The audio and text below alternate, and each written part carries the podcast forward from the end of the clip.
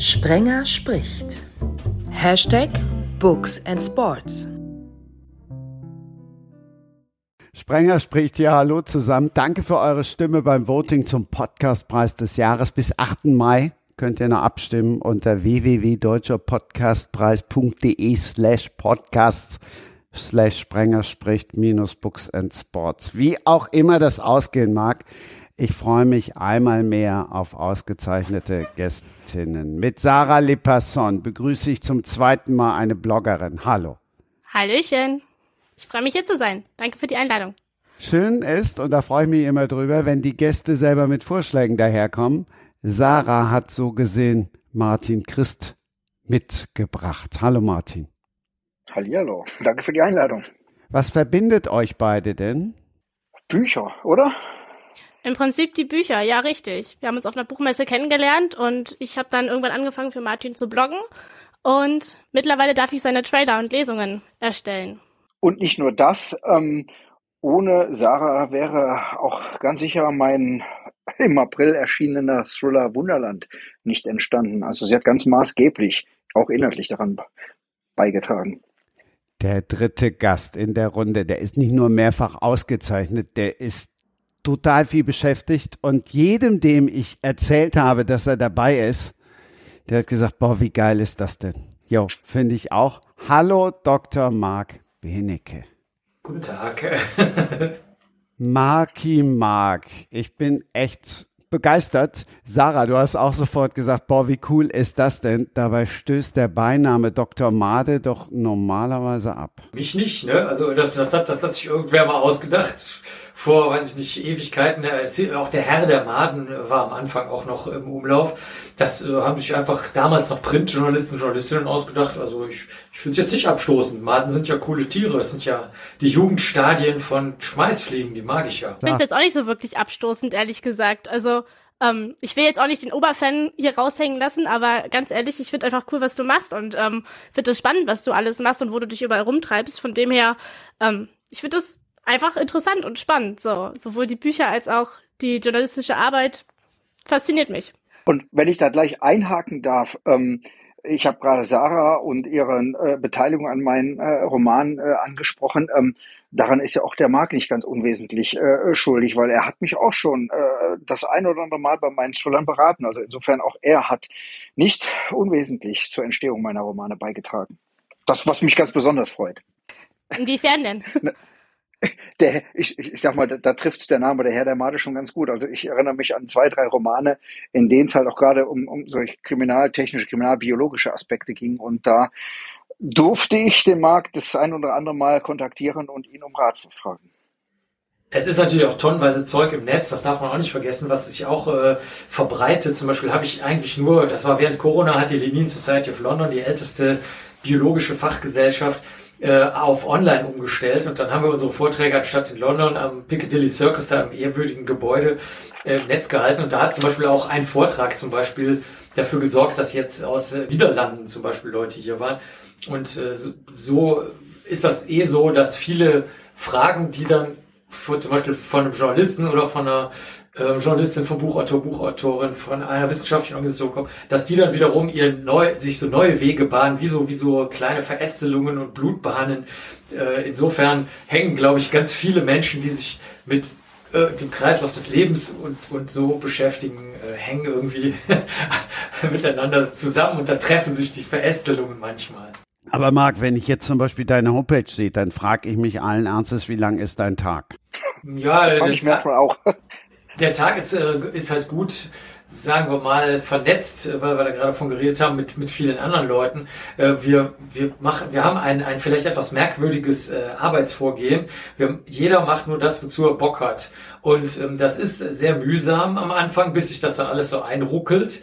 Aber wenn das dann mal soweit ist, dann funktioniert natürlich alles wesentlich besser. Also zum Beispiel die ähm, Grafikperson, die ist jetzt gerade in Cornwall und guckt sich irgendwelche Steine an. Und die, dann schicke ich ihr halt äh, meinetwegen Videos und dann kann sie entscheiden, ob sie Bock hat, die zu schneiden oder nicht. Und dann sagt sie mir das einfach schnell und dann dauert das vielleicht manchmal was länger, aber manchmal geht es auch viel schneller, weil sie gerade Langeweile hat oder sonst irgendwas. Und äh, das ist der eigentliche Trick bei uns, dass wir sehr viele Kooperateurinnen und Kooperateure sind, die Lust haben, was beizusteuern und ich auch auf die höre. Zum Beispiel meine alte Webseite, die jetzt die Archivwebseite ist, die ist auch online, die ist riesengroß. Das war eine unfassbare Arbeit, die zu erstellen über 15 Jahre. Und dann hat aber eine von den jüngeren äh, Mitarbeiterinnen gesagt, sie findet die total scheiße und hässlich und so geht das nicht und ich bin ein alter Mann und äh, so, so, so kann man heute keine Website mehr machen. Habe ich gesagt, okay, dann machen wir sie halt so, wie es heute üblich ist. Also das, weißt du, das erfordert auch mh, ganz andere, bei uns ganz andere Arbeitsschritte als in Firmen, wo alles dann entweder abgestimmt wird mit Geldgebern oder wo irgendeiner der wichtigste oder der klügste oder der schönste oder der schlauste oder so, sondern bei uns ist das echt nur so ein auf, im guten Sinne äh, Sandkastenspielerei zusammen. Und wenn jemand keinen Bock mehr hat, geht er einfach oder geht sie einfach. Allein wenn ich das alles lesen will, da sitze ich ja vier Wochen dran. Ja, sie hat ja auch 30 Jahre gebraucht. Da ist ja Content von 30 Jahren drin. Also wenn du die in vier Wochen schaffst, Hut ab. das finde ich sehr, sehr gut. Okay, also vier Wochen, ah, 24 Stunden dann am Tag, ne? Gibt's irgendwas, äh, wo du sagst, Mensch, das muss jetzt jeder gelesen haben auf der Homepage? Nö, also das ist ja extra so gemacht, dass du sowohl suchen kannst, äh, auch mit Suchdiensten, also meinetwegen Google, Bing oder weiß der Teufel, was du da benutzen. Und äh, gleichzeitig ist es, äh, verlinken wir aber auch in, in den Texten sehr viel, aber mit Absicht auch Quatsch. Also dass das Wort, das stimmt dann zwar, also meinetwegen das Wort Insekt kommt vor, dann nehmen wir schon einen Artikel mit Insekten, aber vielleicht nicht den, mit dem du jetzt gerechnet hast. Und äh, blenden, machen auch sehr viel rein fotografischen Content. Also es gibt unheimlich viele Teamfotos, wo wir äh, im, im Winter dann einfach Fotos machen zu irgendeinem Thema. Also 20er Jahre haben wir gemacht, als die 20er Jahre angefangen sind. Nur halt die, wir haben dann die von vor 100 Jahren genommen. Und äh, dann kannst du auch so da einfach Bildchen angucken, wenn du willst und, und dich fragen, was das jetzt gerade soll. Oder die, wir haben dieses drehbare Männchen, was das Völkerkundemuseum in Leipzig da mit äh, mir gemacht hat für eine Ausstellung, wo man meine Tattoos anklicken kann.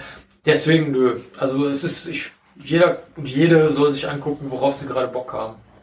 Was, was, was mich als Buchautor natürlich interessiert, äh, ich meine, wenn du so viel Content auf deiner Website äh, quasi für lau äh, den Leuten präsentierst, lohnt es sich für dich überhaupt noch Bücher zu schreiben, weil, äh, weil eigentlich das, worüber du äh, erzählst, äh, das, worüber du berichtest, das, worüber du arbeitest, das findet man ja dann auch alles quasi kostenfrei auf deiner Website. Lohnt sich das überhaupt noch für die, die Bücher, Bücher zu schreiben? Ja, so an den Büchern verdiene ich ja auch fast nichts. Also die Verlage sagen ja, äh, bei den wissenschaftlichen Büchern sagen die, ja, okay, ist halt ein wissenschaftliches Buch. Und dann sage ich, ja gut, aber es ist ja jetzt in der 13. Auflage und alle anderen sind auch äh, seit, seit, je nachdem wann die erschienen sind, teilweise 30 Jahren, teilweise 20 Jahre, teilweise 10 Jahre, ununterbrochenen Druck. Ihr Druck ständig neue Auflagen. Können wir nicht mal irgendwie ein bisschen über ein vernünftiges Honorar verhandeln? Und dann sagen die halt immer, nö, einfach nein. Ende des Gesprächs. Also insofern, sind, äh, also das, das, mit dem Geld. Das sind Verlage. Ist, ja, genau. Nee, also deswegen das mit dem Geld ist, ist bei uns kein, ist uninteressant. Kannst du Würdest denen du so ein paar Würmer dann mal schicken? Nö, ich, ich mag's ja so. Ich meine, das Gute ist, keiner kann mir reinreden. Ne? Also wenn die dann sagen, ja, aber Marc, jetzt musst du mal das und das machen, dann sage ich auch nö. Also insofern, das, das hat also, das hat halt seine, die, die Freiheit hat ihren Preis, ne? So ist das halt. Würdest du deine Bücher denn als wissenschaftliche Bücher bezeichnen? Sind die nicht eher, äh, ich sag mal, populär wissenschaftlich? Die sind doch eher ja, unterhaltsam, oder? Ja, kommt drauf an. Also die, es kommt drauf an, welches. Also die, die sind immer so vom Experimentierbuch für Jugendliche bis zu denen für Kriminalfälle. Nehmen wir jetzt mal da, die, das da oder das Tierbuch, ähm, was dann von Tiergeschichten hat. Also es ist so, dass da einfach nur die Fremdwörter fehlen. Ansonsten könntest du die, wenn du jetzt die ganzen Fremdwörter da reinfüllen würdest, könntest du genauso gut beim Wissenschaftsverlag äh, verwenden. Ich wollte es gerade sagen. Das ist ja eigentlich das Interessante auch an den Büchern, dass man sie lesen kann, ohne wirklich Ahnung zu haben. Also finde ich zumindest. Man versteht sie, man versteht den Inhalt ähm, man lernt im Idealfall noch was. Und man muss ja, aber kein Professor sein, um sie zu verstehen. Genau, da, genau, so soll es auch sein. Und deswegen, also die sind, die folgen allen Regeln der Wissenschaft. Es sind ja zum Beispiel im Tierbuch, äh, sind ja auch alle Quellen ganz umfangreich sogar angegeben, obwohl das ein sehr, sagen wir mal, kleinformatiges Buch ist. Aber haben die vom Verlag auch sofort gesagt, ja, wenn du das machen willst, dann mach's halt. Und ich wollte das. Also wir sind berüchtigt dafür hier im Labor, dass wir unglaublich viele Quellen immer angeben. Und daher, alleine daher ist ja der Maßstab der Wissenschaftlichkeit schon gegeben. Ne? Hm. Ich, ich erinnere mich mal an eine Tattoo-Convention, glaube ich, wo wir uns getroffen haben, ähm, äh, wo wir uns auch unterhalten haben und du quasi erzählt, erklärt hast, dass du niemals irgendeinen Krimi und Thriller schreiben würdest. Hast du tatsächlich doch nochmal einen Krimi und Thriller geschrieben, wie denn das? Ja, das stimmt. Also ich bin äh, Fiction-mäßig bin ich halt natürlich völlig unbrauchbar, äh, weil ich da keinerlei Vorstellungskraft und Fantasie und äh, Spaß dran habe. Aber das ist tatsächlich so entstanden, weil die Leute, äh, also die die Zuschauerinnen und Zuschauer, die sind so ein bisschen auf den Geschmack gekommen. Also wir haben, ich habe den großen Fehler gemacht. Ich habe mal so ein Fragenbuch rausgelegt ähm, da war irgendwas Jubiläum, weißt du, so und so vielste, irgendwas, ich hab's vergessen. Und dann haben wir das Fragenbuch rausgelegt und haben gesagt, in der Pause dürfen sie jetzt mal das fragen, was, wozu sie Bock haben. Und das ist halt übergequollen mit, also das mhm. ist, das, das, also das war Wahnsinn. Und unter anderem wollten die Leute halt auch mal ein Krimi haben. Und dann habe ich gesagt, also gut, wenn wir jetzt schon so dieses äh, freundliche und, und für alle wohltuende Wechselspiel haben, das ähm, uns gegenseitig äh, zuhören und ernst nehmen, dann mache ich es jetzt halt mal. Und da äh, der Verlag, also Benevento, da die gesagt haben, ja okay, du musst dich da nicht um die um die ähm, Fiction-Techniken musst du dich nicht kümmern. Da, das machen wir dann schon. Ne?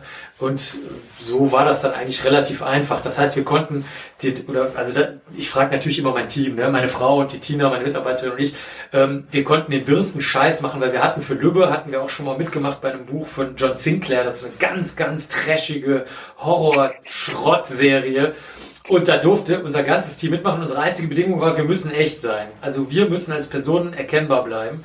Und mhm. das haben wir dann bei dem bei dem richtigen, sagen wir mal, ernsten Thriller, so, wenn du so willst, auch gemacht und haben da, haben gesagt, ja, okay, es müssten auf jeden Fall echte Vampire vorkommen, also Real-Life-Vampire, Menschen, die sich für Vampire halten und es müssen echte Verschwörungsunsinnsmärchen vorkommen und es müssen echte gescheiterte Personen vorkommen und wir wollen alle, die Männer sind, müssen aber Frauen sein in dem Krimi und der Verlag hat dann irgendwann gesagt, nee, also jetzt, also, also war alles okay, aber dass die Männer jetzt auch noch Frauen sein müssen, da haben wir keinen Bock drauf. Dann habe ich gesagt, ja, dann halt nicht. Und dann haben die gesagt, okay, Marc, dann machen wir das jetzt halt so.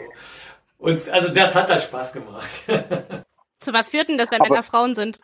Ja, verblüffenderweise zu gar nichts. Also das ist ja das, was wir im Team, also wir, wir, das haben wir im Team sowieso schon immer gesagt. Uns ist das scheißegal, ob welche Genderidentität oder sonst du hast. Uns interessiert das überhaupt nicht. Es hat uns noch nie interessiert hier im Team. Und ähm, dann haben wir das tatsächlich so gemacht, dass wir zunächst mal die Figuren festgelegt haben auf irgendwelche Gender. Und dann habe ich am Ende einfach so wie mit Würfel sozusagen gesagt, nee, okay, wir brauchen hier viel mehr Frauen. Da wird die Polizeipräsidentin, wird jetzt mal eine Frau und, und so weiter. Und das Interessante ist, ist, wie im echten Leben, es ist scheißegal. Es macht überhaupt keinen Unterschied. Und deswegen war das eigentlich eine gute Erfahrung, ja. Dann lass uns jetzt auch viral Blutrausch vorziehen. Ich hätte das eigentlich schön so als Cliffhanger ganz hinten raus gedacht. Dann nimm uns doch mal mit in den Kriminalroman? Ja, ich will das äh, relativ kurz machen. Es ist eigentlich lustiger, wo, wo, wo das jeweils landet und wo da so Andockstellen sind. Die, äh, also unser Team ist, ist halt so ja, Schicksals zusammengeschmiedetes Team aus so externen oder oder wie soll ich sagen, nicht so richtig als Polizeisystem angebundenen Leuten, so wie das ein bisschen bei uns im Labor auch ist. Das ist aber Zufall. Also das war jetzt nicht mit Absicht so gemacht. Und dann halt den ganzen Polizeiapparat mit Innenministerium und, und Leuten, die halt eingebunden sind in irgendwelche Verantwortlichkeiten. Und äh, das Problem ist halt, dass der, der Fall seltsam. In dem Fall sind es jetzt tote Frauen, im nächsten Mal sind es aber tote Männer. Ihr ahnt schon, wir machen das dann immer so völlig beliebig. Und ähm, die äh, kommen da irgendwie nicht weiter.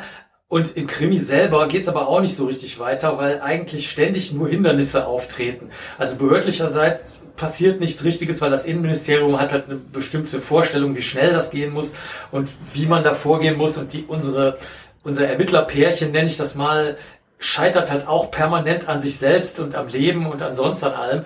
Und ähm, gleichzeitig gibt's natürlich kleine Spuren und Hinweise und am Ende sind die halt in irgendeinem Real-Life-Vampir-Club drin und ähm, werden da wieder rausgespült und sind dann halt, weil, weil es einen Hinweis darauf gibt, dass irgendjemand was damit zu tun haben könnte, der wichtig für den Fall ist, der ist, der glaubt aber an so einen Verschwörungsscheiß und befeuert den irgendwie. Die Frage ist halt, ist der jetzt verrückt oder will er damit Geld verdienen oder ist das, hat das überhaupt nichts mit gar nichts zu tun und ist das nur so eine Nebenerscheinung? Also so muss man sich das vorstellen. Also da, da meandert, also alle, alle äh, laufen wie so ein zähflüssiger Sirup durch diese Geschichte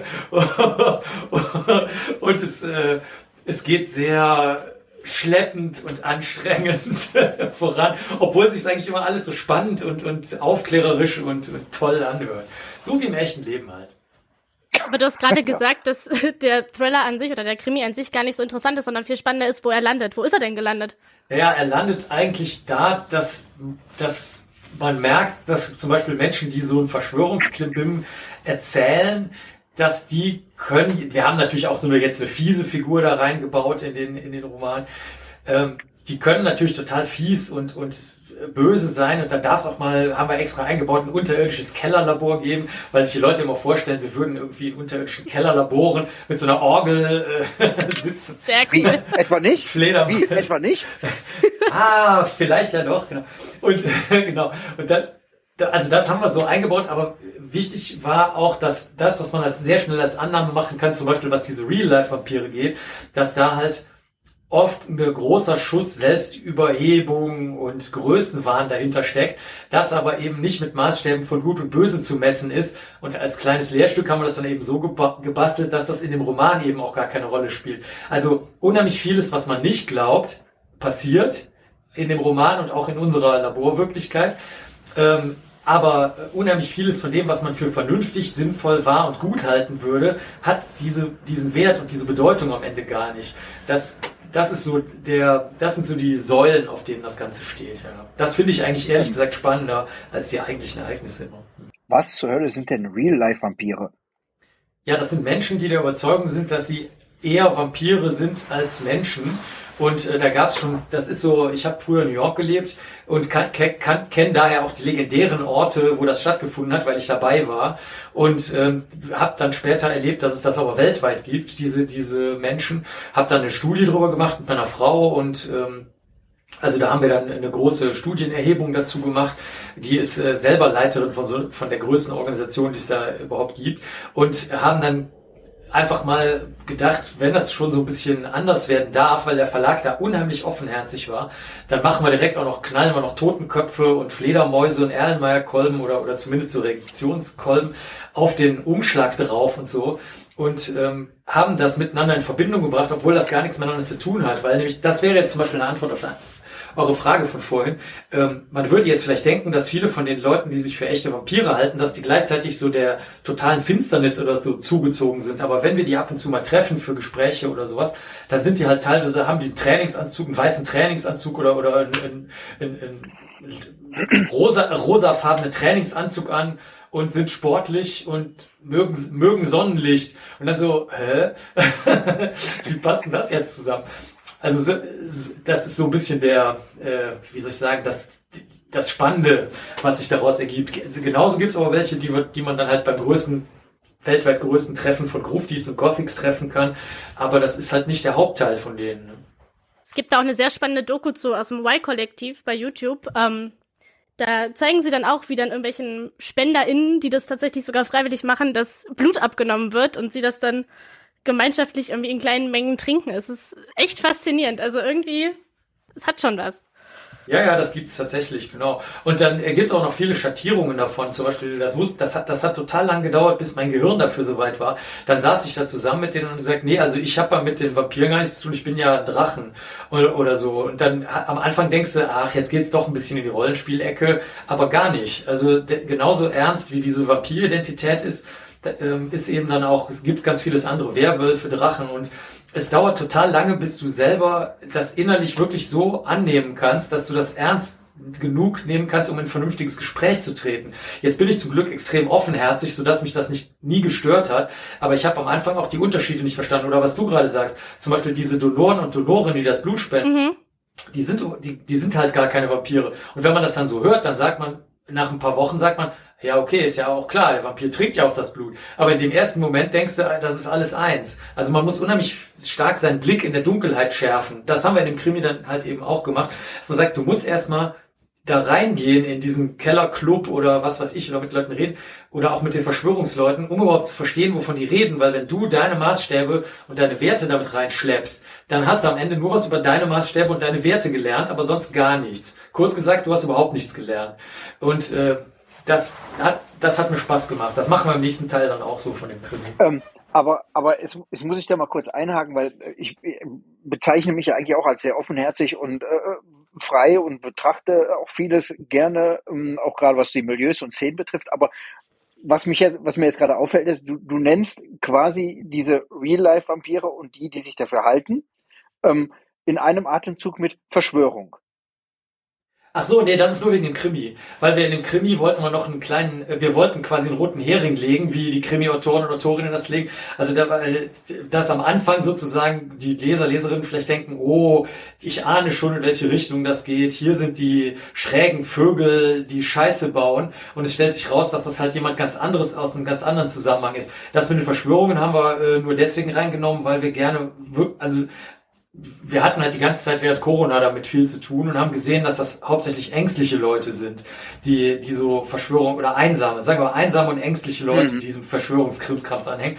Das ist ein zweites Thema, was nur zufällig hier zusammengekommen ist, weil wir wollten einen schönen roten Hering haben und wir wollten was schön Aktuelles haben. Aber äh, wie gesagt, beim nächsten Teil basteln wir wieder ganz andere Sachen zusammen. Also das ist reiner Zufall. Also bezog sich jetzt gerade dieses, dieses, wir hatten es ja erstmal grundsätzlich über äh, Real-Life-Vampire und ähm, die, die Verschwörungen, die du in diesem Atemzug genannt hast, bezogen sich dann tatsächlich eher auf deinen Roman und nicht generell so auf, auf dieses Thema. Beides. In, das im, kommt, im Real Life. Das kommt beides vor. Also wir haben das, das, wir haben beide Themen. Also wir hatten halt natürlich einen riesigen Blumenstrauß, ne, hunderte von Themen. Und dann habe ich gesagt, okay, wenn wenn ich schon machen kann, was ich will, dann lass uns auch wirklich machen, was ich will. Dann schmeißen wir jetzt mal wirklich ähm, Dinge raus, die eben, also zum Beispiel, wir streichen alles raus mit Gewaltdarstellungen. Ich hasse Gewaltdarstellungen. Also wir, wir haben keine gespreizten Beine und aufgeschnittenen Eingeweide. Das, das gibt, gibt's nicht. Wir, wir stellen auch nicht unter dem Siegel der Gerechtigkeit, dass also zum Beispiel klassischerweise eine missbrauchte Frau oder ein missbrauchter Mann dürfen, weil sie jetzt eben so traumatisiert dadurch sind, dürfen sie jetzt schwere Gewalttaten gegen die Täter begehen. Das gibt's bei mir auch nicht. Bei mir wird überhaupt keine Gewalt begangen, auch nicht gegen Täter, sondern gegen überhaupt niemanden. Das kann ich nicht leiden. Also wir haben alles, was Krimi-typisch ist, äh, für moderne Krimis schon mal rausgeschmissen. Und dann habe ich gesagt, so, diese, diese äh, Plätze, die besetzen wir jetzt mal mit etwas, was eigentlich sonst nicht da reingehört. Und das Einzige, was es halt so Krimi macht, ist, dass wir so eine Art äh, Anmut, Crime Noire Anmutung machen mit lauter gescheiterten Figuren, die halt durch diesen Fall durch irre lichtern. So, das war, das war die Idee. Und da haben wir dann gesagt, okay, dann nehmen wir jetzt einfach mal diese beiden Sachen, weil ich da Bock drauf habe. Aber nochmal, wie schon mehrfach gesagt, nächstes Mal nehmen wir halt völlig andere Dinge, die, ähm, von denen ich halt Ahnung habe, also wo ich was zu sagen kann, äh, oder wo wir Daten dazu haben, aber die halt sehr ungewohnt sind. Das war die ganze Idee dabei. Aber wie kommt das Thema bei den Leuten an? Also im Prinzip ist die Frage jetzt sogar an euch beide gerichtet, weil ihr schreibt ja beide über Themen, die vielleicht nicht unbedingt Krimi- und Thriller-typisch sind. Ähm, Habt ihr das Gefühl, das kommt eher gut an oder ist es eher was, womit ihr vielleicht auch ein Risiko eingeht? Oder jetzt auch du im speziellen Markt? Also bei mir ist es überhaupt kein Problem, weil die Leute natürlich eigentlich wenig erwarten, weil die, die wissen natürlich schon, wenn die, auch wenn Leute von meinen Veranstaltungen mich kennen, ich mache so, die sagen halt seit 30 Jahren, ich soll langsamer reden. Ja, dann sage ich immer, mache ich aber nicht. Und das hat sich mittlerweile, ja, dann hat sich jetzt mittlerweile, glaube ich, rumgesprochen, dass es halt keinen Sinn hat, mir das jedes Mal wieder zu sagen. Und ähm, deswegen ist das beim Krimi, glaube ich, genauso. Die, die Leute, die das halt äh, lesen, die wissen halt, okay, der wird jetzt irgendwas machen, wozu er gerade Lust hat. Und ich habe auch nichts dagegen, wenn es jemandem nicht gefällt. Das muss ich auch dazu sagen. Ich habe überhaupt nichts dagegen, wenn jemand sagt, das hat mir nicht gefallen, dann sage ich, okay, das ist aber interessant, schreib mal auf, warum es dir nicht gefallen hat, äh, erklär mal so ein bisschen, was du erwartet hast. Und jetzt hat sich herausgestellt, dass für den nächsten Teil wollen die Leute ein bisschen mehr Kriminaltechnik. Dann habe ich aber gesagt, okay, Leute, kriminaltechnische Bücher gibt's aber von mir.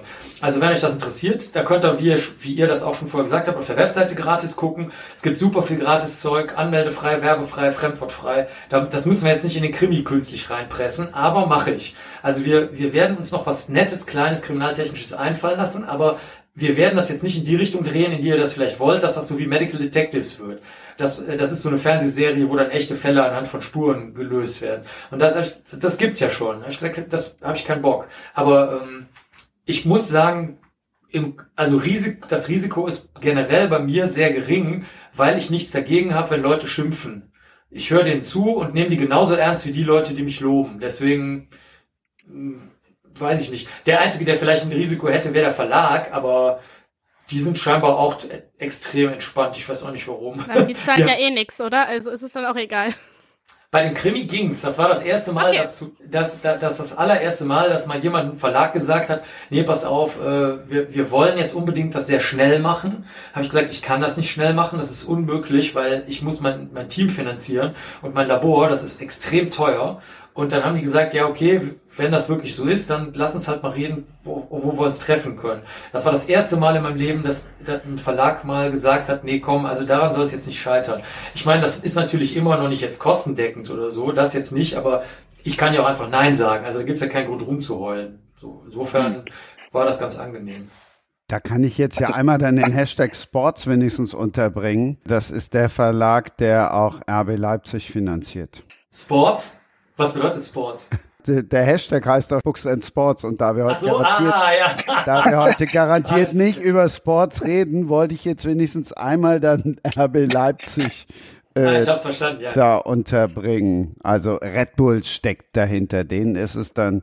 Aber es ist ja auch schön, wenn die dann sagen, mach du einfach mal. Martin, da träumst du wahrscheinlich von, ne? Ähm, Jein, ich, ich, ich hake da mal gleich ein, was, was Marc gerade gesagt hatte. Ich, ich, ich bin, bin eher derjenige, der die Leute nicht ernst nimmt, wenn sie meckern. Ähm, und äh, das ist eigentlich auch das, äh, worüber ich froh bin, denn der Verlag hat seinerzeit eben über mich gemeckert, weil er mit meinen Werken oder vor allem mit den Inhalten meiner Romane nicht zufrieden war. Die waren ihm irgendwie zu gesellschaftlich brisant, zu sozialkritisch und irgendwie passte ihm das nicht und man hatte mich quasi vor die Wahl gestellt. Ich entweder schreibe ich jetzt irgendwie das, was alle schreiben, nämlich Gewalt, brutal und Serienkiller und und und, oder ich äh, soll bei dem Verlag einfach gehen. Und ähm, ich habe mich dazu entschieden zu gehen und äh, bin seit vier Jahren halt Selbstverleger, Self-Publisher sogenannter. Und ähm, nun ja, ähm, das war die beste Entscheidung, die ich, die ich je treffen konnte, weil ähm, erstaunlicherweise ist es eben genau das, was die Leser von mir lesen wollen. Ich bin naja, ich will nicht sagen überrascht, aber ähm, das, was der Verlag bei mir kritisiert hat, ähm, läuft bei mir jetzt gerade extrem gut. Die Romane kommen sehr gut an und ich habe einen Ermittler, der halt die Finger, den Finger in die Wunden dieser Gesellschaft legt und äh, das kommt bei den Lesern ungemein an. Und hätte ich auf den Verlag ge gehört, würde ich heute sowas nicht mehr schreiben, sondern ich würde genau das schreiben, was der Markt nämlich auch nicht schreiben möchte, nämlich Gewalt und Blut und triefend und Serienkiller und äh, möglichst trashig. Nee, da habe ich keinen Bock drauf. Ich will, will das schreiben, worauf ich Bock habe und ähm, naja, habe damit Glück gehabt, bin meinen Weg gegangen und ich habe nicht auf das Gemecker des Verlages gehört. Aber was haben die denn, was haben die denn gesagt? Also haben die jetzt wirklich gesagt, da muss jetzt mehr mehr Leiche und mehr Splatter rein oder wie? wie die haben ganz konkret zu mir gesagt, wenn ich solche Romane schreiben möchte, wie ich sie bisher schreibe, dann ist der Verlag der falsch für mich. Ach so, ja. Ähm, und es, es, war ganz, es war ganz klar die Anweisung, ähm, es soll mehr in diese Mainstream-Richtung gehen. Und Mainstream ist das, was halt einfach im Moment im Krimi- und Thriller-Markt halt auch ungemein gefragt ist, nämlich dieses sehr, es, es, Serienkiller sind ja immer noch gefragt bei den Krimis und Thrillern und es muss halt möglichst Blut und möglichst, möglichst blutig und möglichst gewalttätig sein. Und das ist es bei mir halt nicht. Da habe ich auch keinen Bock drauf. Ich, ich will halt einfach äh, Romane, äh, äh, Thriller und Krimi schreiben, die halt einfach ein bisschen psychologisch und raffiniert ausgearbeitet sind und in denen es halt aber einfach um gesellschaftlich brisante Themen geht. Und ähm, ja. was für was für brisante Themen äh, hast du denn dann, nachdem du vom Verlag weg warst, äh, aufgegriffen? Ich, ich, ich habe erst einmal, das erste, was ich gemacht habe, ich habe alle Romane, die ich beim Verlag veröffentlicht habe, habe ich alle nochmal selber neu aufgelegt. Und die haben sich alle, alle deutlich besser verkauft als bei den Verlagen. Mit den gleichen Themen. Ich habe nichts geändert. Die Romane. Sag, sag, sag doch mal, ne? welche, welche Sorte von Brisanz ist das denn, gesellschaftlicher Brisanz? Also sag mal ein Beispiel.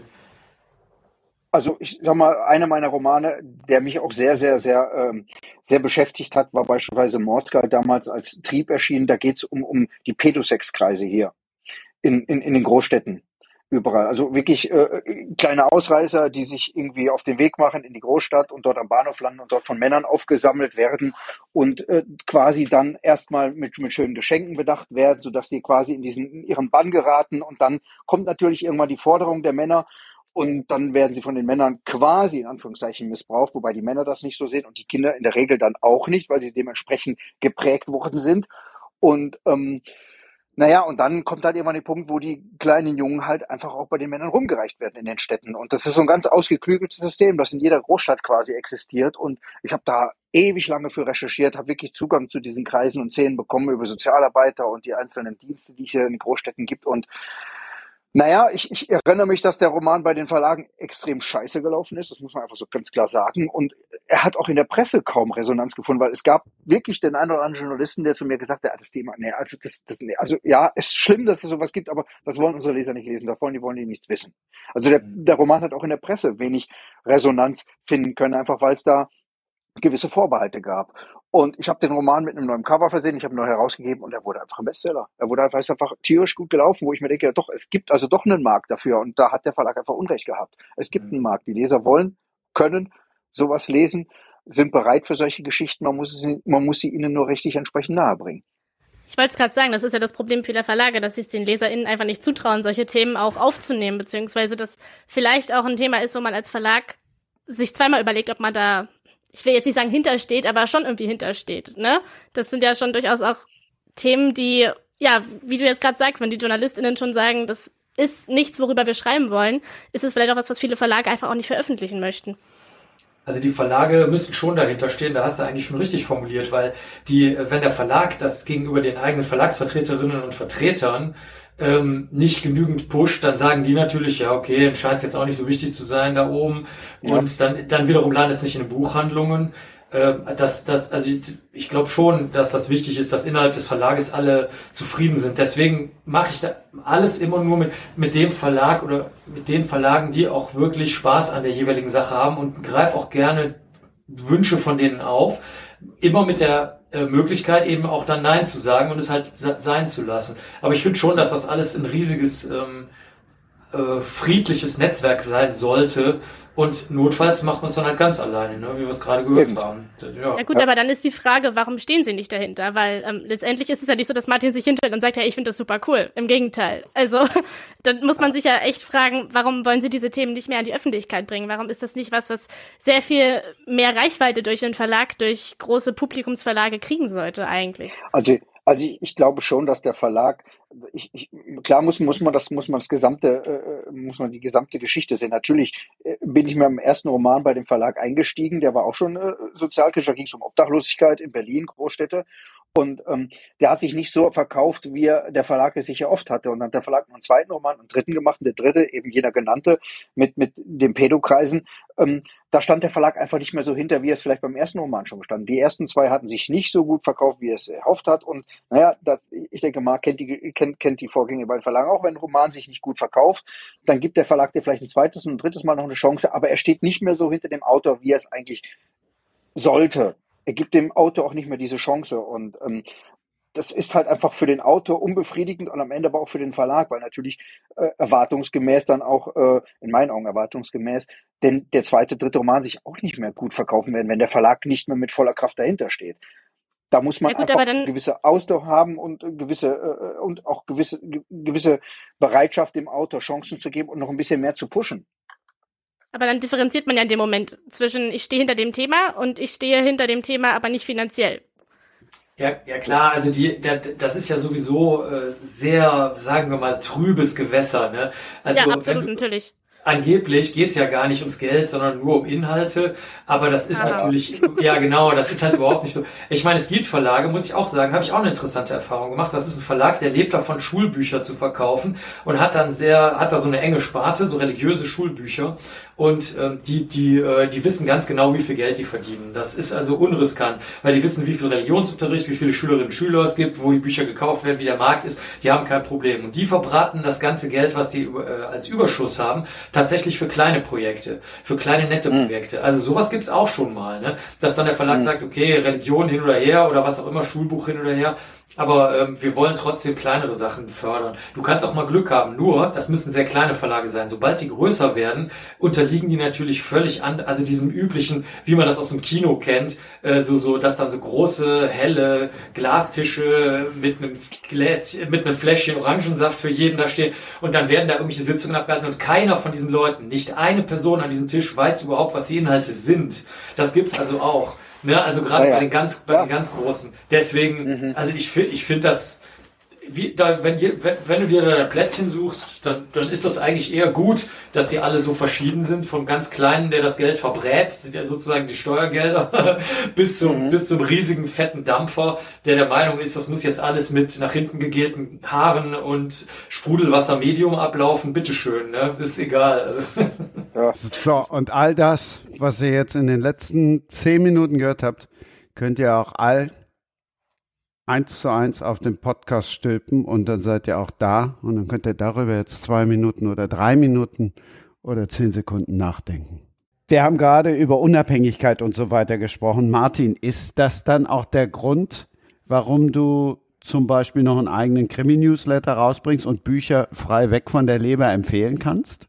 Ähm, ich, ich sag mal, dadurch, dass ich jetzt inzwischen unabhängig bin seit vier Jahren und keinen Verlag mehr im Rücken habe, der mich in irgendeiner Form unterstützt, auch in Sachen Promotion und Marketing, wobei ich dazu sagen muss, in Klammern ist eingeschränkt, äh, äh das gab schon bei den Verlagen äh, kaum, dass da irgendwie viel Marketing und Werbung und Unterstützung äh, erfolgt ist. Also ähm, ich muss ja in irgendeiner Form zusehen, dass ich meine Bücher an den Mann bekomme. Und es gibt äh, äh etablierte Werbeplattformen für unser Eins, aber ich will natürlich auch irgendwie meine Leser in irgendeiner Form erreichen und auch möglichst an mich binden. Und deswegen habe ich mir als äh, eines meiner Marketinginstrumente natürlich einen eigenen Newsletter überlegt. Es, es, es gibt natürlich viele Newsletter und nahezu jeder Autor hat auch einen Newsletter. Nun habe ich mir überlegt, muss ich denen natürlich was Besonderes bieten, um aus der Masse herauszuragen.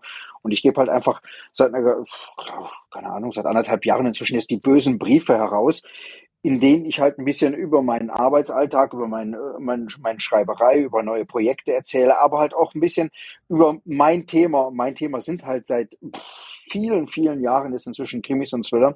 Und dementsprechend unterhalte ich mich dort auch mit anderen Krimi- und Thriller-Autoren, lade sie zum Interview ein, ähm, stelle Neuerscheinungen, meine persönlichen Favoriten des Monats vor, äh, stelle ab und an mal Blogger vor und ähm, habe da so einen bunten Strauß an Themen rund um, rund um Krimi und Thriller womit ich hoffe, langfristig halt Leser an mich zu binden, weil das einfach, denke ich, der beste Weg ist, um auch meine Bücher zu vermarkten. Frage an Sarah und an Martin. Sarah bloggt ja nun auch. Habt ihr den Tattoo-Sammler von Alison Balsam gelesen? Nö. Was ist das? Worum geht's da? Ich würde jetzt behaupten, es ist ein Krimi. Krasses Buch, aber geil. Also ich habe es wirklich super gerne gelesen, natürlich auch aus vielerlei Gründen. Also Tattoo-Sammler, ähm, klar, weiß man schon grob, worum es sich handelt. Es gibt eine Tattoo-Künstlerin, die ist erst mega skeptisch gegenüber einem Polizisten, lässt sich dann auf diesen Detective gleich mehrfach ein und die beiden überführen dann einen Mörder und dieser Mörder der sammelt Tattoos, sprich, die schneidet der raus. So, so ein bisschen wie das Parfüm. Ja, genau. Nur eben dann, dass es diesmal dann auch um großflächige Tattoos geht, die dann konserviert werden. Und wir haben ja jetzt einen in der Runde, der sich damit auskennt, der uns A die Frage beantworten kann, kann ich wirklich so ein Tattoo rausschneiden vom Körper und kann ich es konservieren und mir dann an der Wand hängen? Ja, ist kein Problem, klar. Also die, äh, du kannst natürlich einfach ähm, einfach so einen Schnitt von oben, also so, wie soll ich sagen, in das Gewebe reinmachen, damit, damit umkreist du das sozusagen und dann kannst du an einer Ecke das so ein bisschen anheben und dann frei, das frei präparieren, indem du diese Bindegewebsschichten, die das mit dem unteren Teil des Gewebes da zusammenhalten, immer so ablöst und dann kannst du das wie so ein, sagen wir mal, ich weiß nicht, wie wenn du so einen Teppich zurückschlägst oder sowas, so, so ein Flocati oder so, kannst du das langsam ablösen und die schönste Methode, um das haltbar zu machen. Das würde auch gehen, wenn es einfach in Formalin schmeißt, also in Formaldehydlösung, aber das Beste ist Plastinieren. Also die, ich habe die schon gesehen im Plastinarium in Guben, wo wir auch öfter mal Trainings machen. Ähm, da kannst du, die haben auch plastinierte Tätowierungen da. Das geht super. Also die kannst du dann auch, die sind auch gar nicht mal besonders schwer oder so, weil du die, das Unterhautfettgewebe und so, das brauchst du ja alles gar nicht dafür. Und dann hast du wirklich eine, eine biegsame, ähm, ja, plattenartige, ähm, leicht transportable und unzerstörbare plastinierte Tätowierung dann, ja. Ich habe vor vor vielen Jahren äh, äh, mich auch in der Tattoo- und Piercing-Szene äh, bewegt, äh, bin da selber auch tätowiert und ähm, habe dort auch Bücher über, dies, über das Thema geschrieben und habe im Zuge meiner Recherchen den Teto Theo aus Hamburg kennengelernt. Der lebt leider Gottes jetzt nicht mehr. Aber Teto Theo war wiederum ein guter Bekannter von Christian Wahrlich. Und Christian Wahrlich wiederum war einer der berühmtesten Tätowierer in Deutschland Anfang des letzten Jahrhunderts und ähm, hatte in Hamburg ein Tätowierstudio auf, auf der Reeperbahn und hat dort auch Tattoos gesammelt. Als ich den Tattoo Theo mehrfach in Hamburg besucht habe, hatte der kistenweise Relikte von Christian Wahrlich. Das waren halt Haut, Hautfetzen, Hautstücke, die der Christian Wahrlich seinen Kunden quasi wieder rausgeschnitten hatte, um sie für die Nachwelt zu bewahren. Also es, ah, nee, es war nee, Wahnsinn, was ich da beim Tattoo Theo in Hamburg alles gefunden habe und gesehen habe. Das ist ja noch verrückter. Also ich will so ganz kurz sagen, der, der, der, hat die, der hat die mit einer speziellen Flüssigkeit, äh, hat er die abgelöst. Also der, das, das, Rezept, ja. das Rezept ist kürzlich erst bekannt geworden. Das waren äh, genau. Leute, die ihre Tattoos loswerden wollten. Also der musste gar nicht schneiden, sondern der hat das tatsächlich mit dieser jetzt gerade wieder entdeckten äh, Flüssigkeit gemacht. Genau. Und das waren also alles Tattoos, die, die die Leute nicht mehr haben wollten. Entschuldigung, jetzt habe ich dich unterbrochen. Aber was ist das? Nee, ist das so ein, so ein Nerd-Ding unter TätowierInnen oder ist das, weiß ich nicht, nee, das, was das, ist das? das Warum macht war, man das? Halt, das, das war halt damals einfach, das, das, das war, das war, die haben für, die haben für Tätowierung gelebt. Tattoo Theo war halt auch jemand, der für seine Tätowierung gelebt hat und der halt auch damit auf, auf Bühnen gestanden hat und sich präsentiert hat. Der konnte gar nicht schnell genug immer seine Hosen ausziehen, um seinen tätowierten äh, Schwanz zu zeigen. Also es war irgendwie, es, es war so ein Unikat und ähm, für die war es halt einfach irgendwie diese, es mussten halt auch irgendwelche besonderen Tattoos mussten halt einfach gesammelt werden. Die wurden, mussten für die Nachwelt aufbewahrt werden. Und das ja, war also halt doch so ein Nerd-Ding. Dass man sie ja, quasi also für, für die, abtrennt, um Leute sie dann nochmal zu sammeln. Wieso sammelt nein, nein, nein, nein, nein, nein, das war anders. Die Leute, die Leute wollten ihre Tattoos loswerden. So war das. Also da, das war die Ursprung, das war der Ursprung. Und der, der Wahrlich war der Einzige, der wusste, wie man die wegkriegen kann, ohne dass das große Spuren hinterlässt. Das ist eine sehr. Aber er hat es noch nicht weggeschmissen. Er genau, der, und der Teil stimmt. Ja, ja, ja, ja, ja, der Teil stimmt. Der, der Aufbewahrungsteil stimmt und das Vorzeigen und so weiter, das stimmt. Nur der Grund war nicht, dass sie haben sie nicht rausgeschnitten, um sie zu sammeln, sondern sie haben sie rausgeschnitten, weil die Leute sie loswerden wollten. Das wollte ich. Ah, stimmt, ich, ja, stimmt. Das hatte ich nicht mehr ganz Okay, und daraus ist dann aber die Sammelkultur entstanden wahrscheinlich. Nee, das hat nur Einzelne gemacht. Das hat, nein, das war so, dass der, der, ähm, also es gab so eine Dreierbande, zu der gehörte der Theo und eben auch Herbert Hoffmann und ähm, genau. die bei denen war das so, dass die einfach sehr dafür gebrannt haben, weil das, die, die waren schwul und ähm, das war natürlich jetzt, äh, da war alles stigmatisiert bei denen. Also Reeperbahn, mhm. also Ro Rotlicht, Homosexualität und Tattoos. Also mehr ging nicht mehr. Und die, die haben halt ursprünglich mal zusammengehalten wie Pech und Schwefel und dann halt leider auch nicht mehr. Und die waren aber alle absolute, der, damals, der Herbert hat aber gesagt, Tattoo-Fans, so haben die das halt genannt. Also zum Beispiel, mhm. wenn du mit ihm geredet hast, hat er immer gefragt, bist du Tätowierer oder Fan? Die Welt hat sich also in diese beiden Teile, hat sich die unterteilt. Du bist Tätowierer oder ein Fan. Aber äh, ansonsten untätowierte kannten die nicht. Das, das, damit haben die sich, das, das fanden die weil die so äh, ab, eingenischt waren und unter so starkem Druck das auch heimlich gemacht haben, dass das für die halt einfach deren Welt war. Und dann, äh, wenn du halt in so einer Welt bist, hast du halt auch Souvenirs da draus. Also ich würde es nicht unbedingt nerdig nennen, sondern eher so, die waren die, die Hüter des Schatzes, so weißt du, wie, wie, mhm. wie der Drache, der mhm. auf dem Geldberg liegt und dann einfach, auch wenn es keinen Sinn mehr hat, was, was soll der Drache mit dem Geld? Der kann nichts damit anfangen, aber trotzdem liegt er halt gern da drauf und bewacht das so halt. Voll es, war, es, war, es, war, es war zumindest ziemlich krass, als man das erste Mal bei Tattoo Theo in die Bude kam. Ähm, ich weiß nicht, ob Marc, ob du den auch mal äh, kennengelernt hast, auch in Hamburg mal bei ihm gewesen. Es war schon krass. Du bist da in eine wirklich vollgerumpelte Bude voller, voller Tattoo-Devotionalien gekommen. Es gab, es gab nichts anderes als Tattoo Tätowierungen und Tattoos für Tattoo Theo. Und die ganze Bude war voll mit Archiv von Christian Wahrlich. Das war einfach krass. Und mittendrin saß dann noch seine Ehefrau von Tattoo Theo. Das war so krass. Die war so klein und hutzelig, saß sie da in der Mitte, aber war umgeben nur von Tattoo-Devotionalen. Es war einfach krass. Genau, und äh, also das, das, nee, ich war mit Herbert Hoffmann befreundet, also der, hm. oder wurde gut bekannt, ne, also, und äh, war auch bei seiner Beerdigung und war auch der Letzte, der ein Foto von ihm den Sarg geschossen hat und so, also die, oder überhaupt das letzte Foto von ihm damit geschossen hat, aber ähm, die, das waren halt, äh, sagen wir mal, damals, die haben schon verstanden, die drei, also der Theo und die beiden anderen, die haben schon verstanden, dass das ähm, irgendwie auch vergänglich sein könnte. Also dass Tätowiermoden kommen und gehen können, weil sich natürlich auch die Leute verändert haben. Also beim, beim Wahrlich und beim Herbert, da waren halt natürlich viele Seeleute da an der, an der Reeperbahn und so weiter. Aber dadurch, dass die auch noch mitbekommen haben, dass es dann auf einmal auch ein paar andere Leute gemacht haben, vor allem im subkulturellen Bereich, was jetzt, das, daher auch diese Penis-Tätowierungen und so weiter. Also es hat auch eine sehr, sehr starke Überschneidung dann eben im homosexuellen Bereich, aber auch im BDSM-Bereich gehabt. Und ähm, da, die haben schon gemerkt, dass diese Erinnerung daran schwer zu bewahren sein wird, weil sie ja im Dritten Reich erlebt haben, wie das auch alles äh, weggewaschen werden kann innerhalb mhm. aller kürzester Zeit, weil, die, weil das vernichtet, verbrannt, äh, äh die, die, die Leute ähm, in Konzentrationslagern getötet und so weiter werden. Und das, das hat auch diese etwas, sagen wir mal, übertriebene Sammelleidenschaft natürlich sehr befördert. Weil je, jeder von denen dachte, ich bin möglicherweise in 20 Jahren der Letzte, der da überhaupt noch was von weiß. Die hätten sich im Traum nicht vorstellen können, dass das mal so erblüht. Der Herbert hat das noch erlebt, dass die mhm. Tattoo-Conventions und so weiter in die Breite gegangen sind. Aber ähm, geglaubt haben die das bis zuletzt nicht so richtig. Ihr Glück, wenn man so will, dass das Ganze auch mal in die, in die Breite geht und nicht mehr weggeht. Ne? Überlebe ich das denn, wenn du mir jetzt ein Tattoo entfernst? Also, also die Methode, nicht das auf dem Schwanz. das überlebst du auf jeden Fall. Ja, den kannst du auch komplett abschneiden. Das überlebst okay. du auf jeden Fall. Aber die, äh, das ist kein Problem. Aber die, nee, die, die kleinen Sachen von Christian Wahrlich, da wissen wir ganz sicher, dass das überlebt wurde, obwohl das bis aufs rohe Fleisch runterging. Das ist aber wieder zugewachsen. Das war auch der ganze Sinn der Sache, dass das eben keine äh, Entfernungsspuren hinterlässt. Aber ansonsten, wenn, ich, wenn du jetzt natürlich riesige Teile vom Rücken entfernst, das wird sich auf jeden Fall früher oder später entzünden. Das kriegst du natürlich nicht.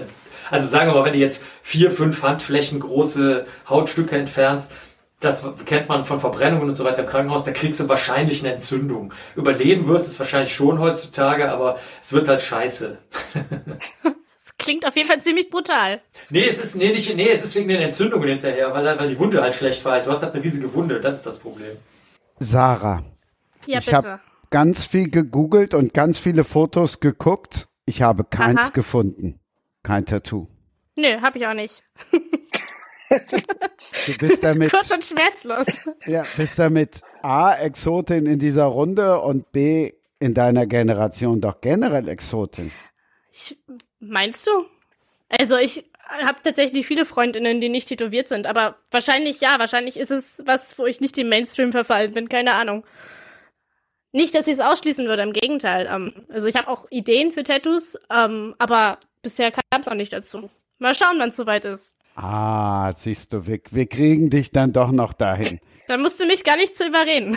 Also die Pläne sind da. Ich habe sogar schon einen Termin, aber das ist noch eine Weile hin. Warum dauert das denn so lang mit dem Termin? Hast du dir ein besonders äh, äh, außergewöhnliches Studio ausgesucht? Nee, aber ich komme aus der Brandenburg. Hier gibt's nur eins. ja, aber hättest du, nicht, hättest du nicht in eine Nachbarstadt wie Berlin fahren können oder sowas? Nach, ja, hätte ich tatsächlich machen. Haha, genau. Nee, hätte ich tatsächlich machen können, aber ähm, ich kenne diejenige, die das da macht, ganz gut und vertraue dir und weiß, dass sie gute Arbeit macht und da das Tattoo auch so ein bisschen emotional eine Bedeutung für mich hat, ähm, ist das einfach so ein persönliches Ding tatsächlich. Willst du das denn erzählen, welche Bedeutung, oder willst du das lieber nicht erzählen? Äh, das kann ich erzählen. Ich habe äh, ein eigenes Pferd, beziehungsweise mehr oder weniger ein eigenes Pferd und äh, das ist, letztes Jahr hatte ich noch ein Pferd mit meiner Schwester zusammen, was dann tatsächlich verstorben ist und ähm, das ist so ein bisschen die Erinnerung an das Pferd. Mhm. Oder an ja, unsere Pferde einfach so, an die Zeit zusammen, die wir dann immer haben. Das ist dann aber kein kleines Tattoo, ein Pferd. Doch. Nee, es, es, wird kein Pferd, es wird kein Pferd. Das Motiv äh, werde ich jetzt an der Stelle nicht verraten. So Tattoos kosten ja auch ein Vermögen. Marc, wenn ich dich angucke, da stecken ja schon ein paar tausend Euro auf dem Body. Ja gut, das ist aber über große Zeit verteilt und ganz viel ist ja auch Quatsch. Also ich habe jetzt gerade eben erst, weil der WDR, der öffentlich-rechtliche Sender hier, der wollte was machen über Tätowierung, da sind wir zu dem Laden gegangen, wo ich mein erstes Tattoo bekommen habe und dann wollten die gerne, dass die mir nochmal eins geben, also sozusagen jetzt Jahrzehnte später. Und dann hat die Tätowiererin von Arzt gesagt, nö, diesmal tätowiert mich der Marc. Und äh, da sowas, das, also dieses Hin und Her tätowieren, das kostet natürlich nichts, das machst du so unter Freunden. Das ist so wie, okay, wenn du zu einer Party, hat der eine halt mehr Bier mitgebracht oder, oder Wein und der andere weniger, da rechnest es ja auch nicht aus, wer jetzt dem anderen noch drei Euro schuldet oder so. Und bei der Tätowierung ist das eigentlich auch oft so. Also dann, dann zum Beispiel, ich bin mal bei einem Kumpel gewesen, der ist Tätowierer, und dann hat er gesagt, ja, was machen wir denn jetzt nicht so? Ja, das sollst du mir sagen. Dann sagt er, nein, du und nein, du. Und dann habe ich gesagt, ja, also ich finde Frau Holle gut. Und dann hat er gesagt, okay, Frau Holle, das finde ich jetzt total verrückt. Und dann haben wir das gemacht und ich glaube, das brauchte ich dann auch nicht bezahlen, weil es einfach irgendwie lustig in dem Moment war und eine gute Stimmung. Also Geld spielt da jetzt echt eigentlich zumindest in den, wenn du so viele Tätowiererinnen und Tätowierer weltweit kennst wie ich, keine Rolle, weil es kann genauso passieren, dass du sagst, okay, wir machen heute Tattoo und dann stellst du fest, oh, es ist sieben Uhr morgens, wir haben vergessen, das Tattoo zu machen. Also oh, scheiße. also das ist dann auch nicht schlimm. Deswegen, ähm, äh, also Geld ist da nicht so, nicht so das Problem. Ja. Ach Martin, siehst du, jetzt sitzt du an der Quelle. Ach, ähm, ähm, mal, mal, abgesehen davon, dass ich ja auch schon reichlich Tattoos habe, ähm, bin ich ja auch Träger eines Mark Benecke Unikats. Mark hat mir mal vor etlichen Jahren auf einer Tattoo-Convention in Dortmund, glaube ich, war es, hatte mir ein Tattoo auf dem, am Bein gestochen. Also es ist wirklich Unikat. Es fehlt mir eigentlich nur noch der Bilderrahmen, der drumherum tätowiert werden muss jetzt.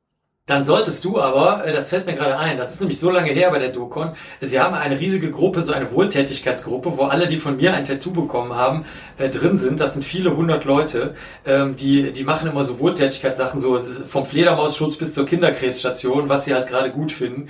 Und äh, da könntest du auch noch Mitglied werden. Die Markierten haben die sich genannt, weil ich ja Mark heiße. Haha, die Markierten. ne? Ist aber deren Idee gewesen, nicht meine Idee. Äh, da könntest du sogar, dann hast du schon das, das äh, quasi das Zeichen der Mitgliedschaft trägst du schon auf dir. Kannst du gerne ja, mitmachen. Ja, klar. Ja, klar. Gibt, gibt's auch immer Geschenke von mir. Ich schicke denen immer kistenweise Geschenke und so. Also mach oh, ruhig mit. Ja, ja dann, ja. also dann erst. Dann, genau. Also dann.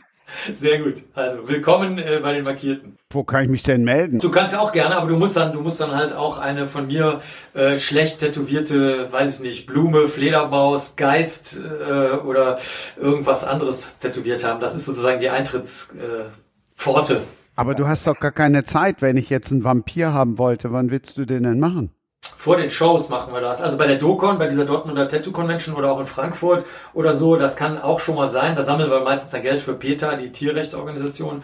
Aber ähm, vor den Shows geht's meistens auch, da, da baue ich dann auf. Dann kannst du früher reinkommen, ich zeichne dir das dann und äh, dann tätowiert das meine Frau halt zu Ende. Also damit ich weiter aufbauen kann, aber ich habe es dann zumindest vorgezeichnet. Ja. Also bei mir hast du nicht gezeichnet, bei mir hast du einfach drauf los tätowiert. Ja, das ist richtig. Nee, wenn ich das, nein, nein, nee, das ist auch so. Nein, nein, also wenn ich das mache, wird auch nicht vorgezeichnet. Aber ähm, meine Frau, meine, nee, meine Frau ist dann aber so, nein, dieser Strich ist aber nicht richtig und jener Strich ist nicht richtig. Und keine Ahnung, das sieht nicht aus wie ein Mops, das sieht aus wie eine Wurst. Und dann sage ich so, ja, dann mach's halt selbst. Und so kommt das dann halt, dass das dann über überarbeitet wird von meiner Frau, nicht wahr? Und da muss dann halt vorgezeichnet werden, deswegen. Ja. Sonst kann sie ja nicht überarbeiten. Aber also klar, ich zeichne natürlich nicht alles, vor. Alles gut, alles gut. Natürlich ja, nicht. Alles gut. Nee, nee, das wäre mir zu langweilig. Bei Marc können wir ja jetzt, wenn wir einfach mal auf die Homepage gehen, das ist ja wirklich geil. Da kannst du ja wirklich alles einmal anklicken und rumdrehen. Martin, bei dir, du musst erzählen. Von dir sieht man nur die Unterarme. Das kriegen nur Eingeweihte zu sehen. Wer, wer ist denn eingeweiht oder ab wann ist man eingeweiht oder wie wird man eingeweiht? Das kann ich jetzt gerade so nicht erzählen. Okay, ich verstehe. Gut. Jetzt bin ich aber beleidigt. Also du bist markiert hier. Du bist jetzt schon im Club, also kannst du auch unter uns erzählen. Also, mein, genau, mein, also meint ihr, sollte ich jetzt in meinem Newsletter den Wissen, den bösen Briefen auch mal so ein 360 Grad Martin Christ irgendwie zur Abbildung geben? Ja, du kannst ja erstmal. Ich glaube, die Leserinnen würden sich freuen. Ja. Kannst ja erstmal im Podcast so ein bisschen erzählen, also so zumindest ja, man, so zwei, man, muss drei. Ja als, man muss ja als Autor auch ein bisschen, also gut, ich, ich habe einige besondere Motive, die mir einiges bedeuten. Also ich habe zum Beispiel meine Schwester auf dem Unterarm, ähm, weil mir meine Schwester sehr viel bedeutet. Ich habe meinen ersten verstorbenen Hund, den habe ich auf dem Oberarm. Ähm, und äh, zu seinem Tod habe ich mir noch einen Adler auf die Brust tätowieren lassen. Eigentlich ein Adler, ein Engel, der quasi so ein bisschen seine Hand über, äh, über den Namen und Geburts- und Todesdatum des Hundes. Also es gibt so bestimmte Motive und dann habe ich noch ein Motiv, das irgendwie mich auch wiederum mit meiner Schwester verbindet. Wir haben beide uns das gleiche Motiv stechen. Also das ist, bei mir ist auch immer sehr vieles ähm, mit bestimmten Ereignissen oder Momenten und Personen verbunden, weil das ist, das ist, ist, das ist das, was ich auch in meinen Büchern zum Thema Tattoo und Piercing irgendwie auch immer wieder den Leuten gepredigt habe, dass man, wenn man sich schon Tattoo stechen lässt, dass man nicht einfach mal blindlings irgendwie sich was stechen lässt und einfach mal zu einer Tattoo-Convention geht und sagt, hier, Marc Benecke, mach mal einfach irgendwas, was dir gerade einfällt, sondern man sollte sich vielleicht Gedanken über seine Tätowierung Und trotzdem machen. hast du es gemacht. Und, und trotzdem Oder hat es auch eine gewisse Emotionalität?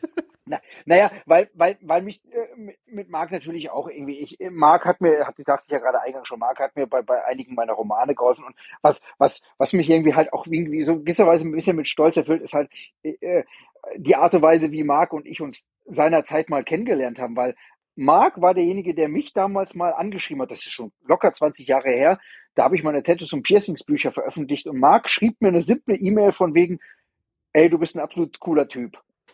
und, und das fand ich einfach cool. Ausgerechnet Marc Benecke schreibt mich an und sagt, hey, du mit deinen Büchern, du bist ein absolut cooler Typ. Und das fand mich, da fahre ich mich heute immer noch drauf ab. Also es, und, äh, insofern fand ich es dann auch cool, dass ausgerechnet Marc mir dann ein Tattoo gestochen hat. Also es ist immer, bei mir müssen Tattoos immer eine gewisse Bedeutung, müssen irgendwie eine Symbolik haben, müssen mich emotional mit irgendetwas verbinden und, und das ist halt irgendwie, finde ich, wichtig, gerade wenn man sich Tattoos und Piercing oder gerade wenn man sich Tattoos, Tattoos sind ja nur was für, für ein Leben lang in der Regel und äh, sind was für, für Dauer und dann, dann sollte man sich schon Gedanken um sein Tattoo machen. Spätestens jetzt wisst ihr doch alle, warum ihr voten solltet für, für Sprenger spricht und den deutschen Podcastpreis.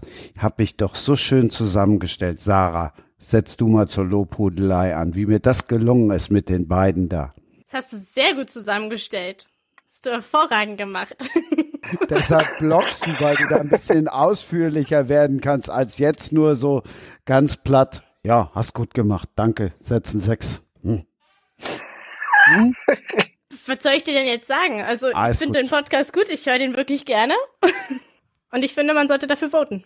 Ach, du bist ein Schatz. Das, das wollte ich. Freue mich tatsächlich, dass mir das gelungen ist, euch beide wieder zusammenzuführen. Marc, dann jetzt, hast du denn bei der Einladung, ich weiß, du kriegst hunderte von Mails, hast du sofort gesehen, auch Martin ist da cool? Ich gucke nie, wer Gast ist, auch bei Talkshows nicht. Das ist sehr, ähm, also ich werde ja manchmal aus völlig rätselhaften Gründen, äh, ich vermute immer, wenn die Sendungen so langsam sterben, dann, dann sitzen die irgendwie bei der Redaktion und sagen, oh, wir müssen noch was machen, was jeden interessiert. So Krimi, irgendwas, Forensik, Maden, sowas. Und ähm, dann bin ich ab und zu mal bei Talkshows. Und äh, die, da, das, ich gucke mir das überhaupt nicht an, wer da vorher hingeht. Äh, das, ich hätte, ich, einmal habe ich Pech gehabt da war so ein Typ da, den hasse ich wie die Pest. Der ist äh, Betrüger und ähm, ist aber so ganz charmant und stolz darauf, auf sein Betrügertum. Also ich habe gegen Betrüger an sich nichts, wenn, wenn die wissen, was sie tun, aber ich finde, er, also er, er ähm, ist immer noch so eine Betrügerpersönlichkeit und ähm, hat Spaß daran, Menschen so äh, zu manipulieren, dass die ähm, seinen Unsinn da auf den Leim gehen und das, das, ich mag sowas nicht. Ich mag eher Gradlinigkeit und Ehrlichkeit. Naja, aber bei allen anderen war das so, dass gerade weil ich nicht wusste, wer da mit drin sein wird, wurde das besonders lustig, zumal ich auch sehr häufig gar nicht weiß, wer das dann ist. Zum Beispiel bei den sogenannten Fernsehköchen, ähm, die, die, die kenne ich ja meistens alle überhaupt nicht, weil ich habe ja noch nie Fernseh geguckt und kriege das dann auch gar nicht mit. Und äh, manche davon kenne ich dann aber trotzdem aus irgendeinem verrückten Grund, weil sie zum Beispiel in irgendeinem Medium, was ich doch kenne, mal aufgepoppt sind. Und ähm, da haben sich auch viele lustige ähm, Langzeitverbindungen daraus ergeben. Und deswegen habe ich hier beim Podcast jetzt auch nicht geguckt, wer mitmacht, weil ich mich halt so gerne überraschen lasse, weil das viel, viel schöner ist, wenn man dann sich sozusagen in dem Podcast als gemeinsame Erfahrung äh, bewegt. Das finde ich, finde ich cooler. Dann ist die Überraschung ja gelungen. Jetzt kommt ja, natürlich einmal der Journalist raus, der dann fragen muss, wen meinst denn du damit Betrüger? Wenn Sarah uns jetzt schon ihre geheimsten Tattoo-Wünsche verraten muss, Martin der, sich offenbaren Oha. muss. Der, also das, das will ich, das will ich ausnahmsweise deswegen nicht sagen, weil der leider auch die äh, krankhafte Sucht hat, jeden zu verklagen, immer. Und da ist das Letzte, was ich in meinem Leben möchte, ist äh, irgendwas, irgendwelche, ich habe mit rechtlichen Dingen nichts zu tun und möchte damit auch nichts zu tun haben. Deswegen möchte ich das in diesem Falle mal nicht erwähnen, weil ich nämlich gerade etwas äh, Unfreundliches über ihn gesagt habe und ich wette, dass er dann sofort wieder äh, eine Klage starten würde, weil er nämlich alles, was nicht bei drei auf dem Baum ist, verklagt. Deswegen, äh, das ist typisch für Betrüger übrigens, äh, weil, weil die sich natürlich, äh, weil die natürlich wissen, dass das anderen Leuten äh, äh, andere Leute unter Druck setzt, ja, ja. Ihr könnt es aber rauskriegen, wenn ihr alle Talkshows der letzten 30 Jahre von mir irgendwo aus irgendwelchen Medienarchiven rauskramt. ja, Mensch, ja. dann werde ich jetzt ja. mal die Recherche. ich habe heute auch nichts zu tun. Ich denke, das Wichtigste ist, dass wenn er denn diesen Podcast hört, dass er genau weiß, dass er gemeint ist. Also nee, nee, das, nee, es ist mir egal. Das möchte ich eben gerade nicht. Also ich möchte gerade nicht gegen jemanden sprechen. Ich möchte lieber über gute und schöne Dinge sprechen. Und äh, wie gesagt, das gemeinsam, das gemeinsam in dem Podcast zu machen oder in der Sendung, das klappt auch immer sehr, sehr gut. Ich habe da auch wirklich auch unabhängig von euch jetzt in unserer kleinen Zusammensetzung hier auch schon wirklich mit den verrücktesten Leuten gute Erfahrungen gemacht. Zum Beispiel Volksmusikstars ähm, die, die kannte ich ja auch nicht, von denen hatte ich ja noch nie was gehört vorher und wusste daher auch nicht, was die machen. Man sieht das denen auch häufig gar nicht an, wenn die, wenn die Backstage sitzen. Und ähm, nee, nee, wirklich. Nein, nein, die sind, die sind ja nicht umgeben von irgendwelchen, äh, äh, weiß ich nicht, Brezen oder sonst irgendwas natürlich nicht. Die trinken genauso Rotwein wie ich halt. Ne? Und da habe ich, äh, als wir, als wir dann gegenseitig, weil man redet auch nicht so drüber, was machst du denn, was machst du denn, weil eigentlich das stille Einverständnis ist, glaube ich, jeder weiß, was der andere macht. Das ist, glaube ich, die Idee. Und dann wäre das sehr merkwürdig, wenn man fragen würde, ja, was machst denn du eigentlich? Und dann so, hä? Auf welchem Planeten hast du denn eigentlich gelebt die letzten Jahre? So denken die dann. Und dann erzeugt das, glaube ich, so eine schräge, schräge Stimmung. Und deswegen mache ich das halt auch nie. Und ähm, meine, also kann ich nur empfehlen. Also wer, wer mal Lust hat, das zu erleben, fragt den anderen gar nicht groß, was er so macht oder was er ist, sondern unternehmt was zusammen und äh, könnt, kann man ja dann ein Jahr später oder in, bei einer Talkshow eine Stunde später dann erfahren, was die Person eigentlich wirklich macht. Ich finde das echt toll. Also ich habe oder auch Supermodels zum Beispiel. Bei Supermodels habe ich die Erfahrung auch gemacht. Die, äh, die denken natürlich, dass jeder sie kennt, weil, weil normalerweise kennt die halt auch jeder. Deswegen, das sagt ja der Name schon, dass sie Supermodels sind. Aber ähm, die sind sowas von normal und, und entspannt und manchmal auch total exzentrisch und mega auf Koks und so, klar, das auch, aber, aber trotzdem sind sie in, sie benehmen sich auch nicht anders als alle anderen. Äh, also das finde ich, finde ich schön. Also probiert's mal aus. wir find, bin gerade auch ganz begeistert, dass du dich auch nicht anders benimmst als wir. nee, genau, ja, genau. Ja, ja. Wo, woher willst du das wissen? Wir sehen ja nicht, was der Marc gerade macht. Ach so, ja, ich sitze in meiner Bibliothek, also in meinem, in meinem, Labor, da haben wir auch so eine Bibliothek. Da sitze ich einfach in der Ecke und äh, das hätte ich jetzt auch nicht, gesagt. Mach, genau, mach nichts. Du kannst, du, du kannst uns viel erzählen. Ja, stimmt. Das nächste Mal müssen wir das dann mit, mit Videostream dazu ja. machen. Ja. ja. Aber das finde ich halt beim Podcast viel schöner, dass du nur dich nur aufs, aufs Hören verlassen kannst und dass du wirklich eine, eine Nähe herstellen kannst, die du gar nicht herstellen kannst, wenn du dich jetzt sehen würdest. Mhm. Ja, okay. Ja. Dann, ble dann bleibt es beim Hören. Findest du? Ich finde es gerade spannend, wenn man sich eigentlich in die Augen schauen kann dabei, wenn man sieht, was vielleicht auch die, der Ausdruck ist, den man hat in dem Moment. Wahrscheinlich persönliche Sache. So sitzt du da jetzt und hörst nur und konzentrierst dich und guckst jetzt nicht, ob auf die Tattoos von Martin zum Beispiel oder auf die Schüchen von Marc oder in die Augen, sondern du bist jetzt nur bei unseren Gedanken. Ich habe dich jetzt zwar gerade nicht gehört, aber ich kann mir ungefähr denken, was du gesagt hast. genau, bei den Gedanken solltest du auch sein. Ganz sehr gut. Der war jetzt nicht so schlecht. So, da könnt ihr kurz drüber nachdenken und dann gibt's den dritten Teil. Habt ihr nachgedacht? Ja. Wir haben ganz zu Beginn gehört, dass Martin ein neues Buch herausgebracht hat, selbst herausgebracht hat und dass er gleich von zwei Leuten, die in diesem Podcast sind, dazu, wie heißt das schöne Wort, inspiriert wurde. Martin, jetzt bist du dran.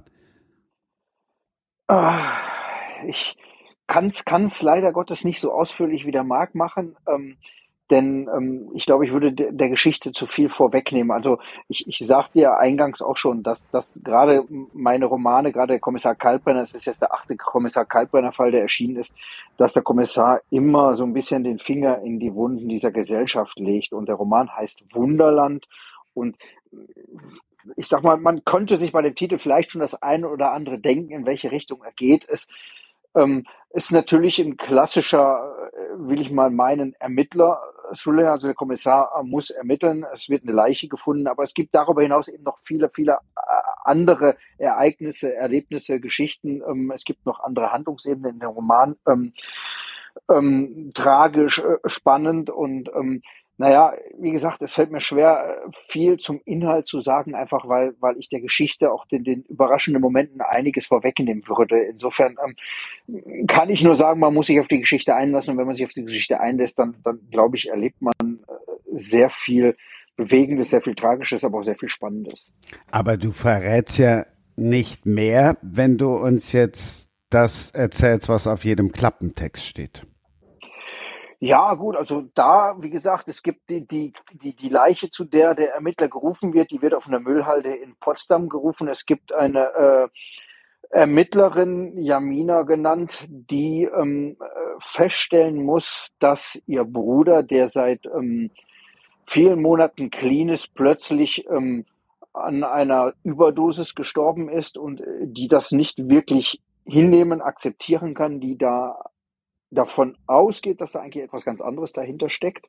Und dann haben wir noch einen kleinen Jungen, dessen Eltern bei einem Autounfall sterben und der nun ja leider Gottes ins Heim kommt und ähm, ja, Punkt, Punkt, Punkt, dort einige schlimme Erlebnisse haben muss. Und also wie diese drei Geschichten jetzt äh, zusammenhängen, ähm, das muss man einfach nachlesen, weil das kann ich, wie gesagt, das ist einfach was, was der Leser sich Stück für Stück dann erarbeiten muss, was meine Figuren sich erarbeiten müssen, wie, wie sie in, in ihren äh, Erfahrungen, wie sie ihre Erfahrungen machen müssen, wie der Ermittler quasi in seinem Mordfall vorankommt und wie die dann zusammenhängen, das muss man einfach, das, das muss man lesen, weil das kann ich, kann ich so nicht verraten, weil dann würde ich die ganze Geschichte vorwegnehmen. Das ist aber auch so ein bisschen typisch Martin Christ eigentlich, dass man, hm. man könnte jetzt fies sein und sagen, der Klappentext wird dem Inhalt nicht gerecht, aber eigentlich trifft es es ziemlich gut.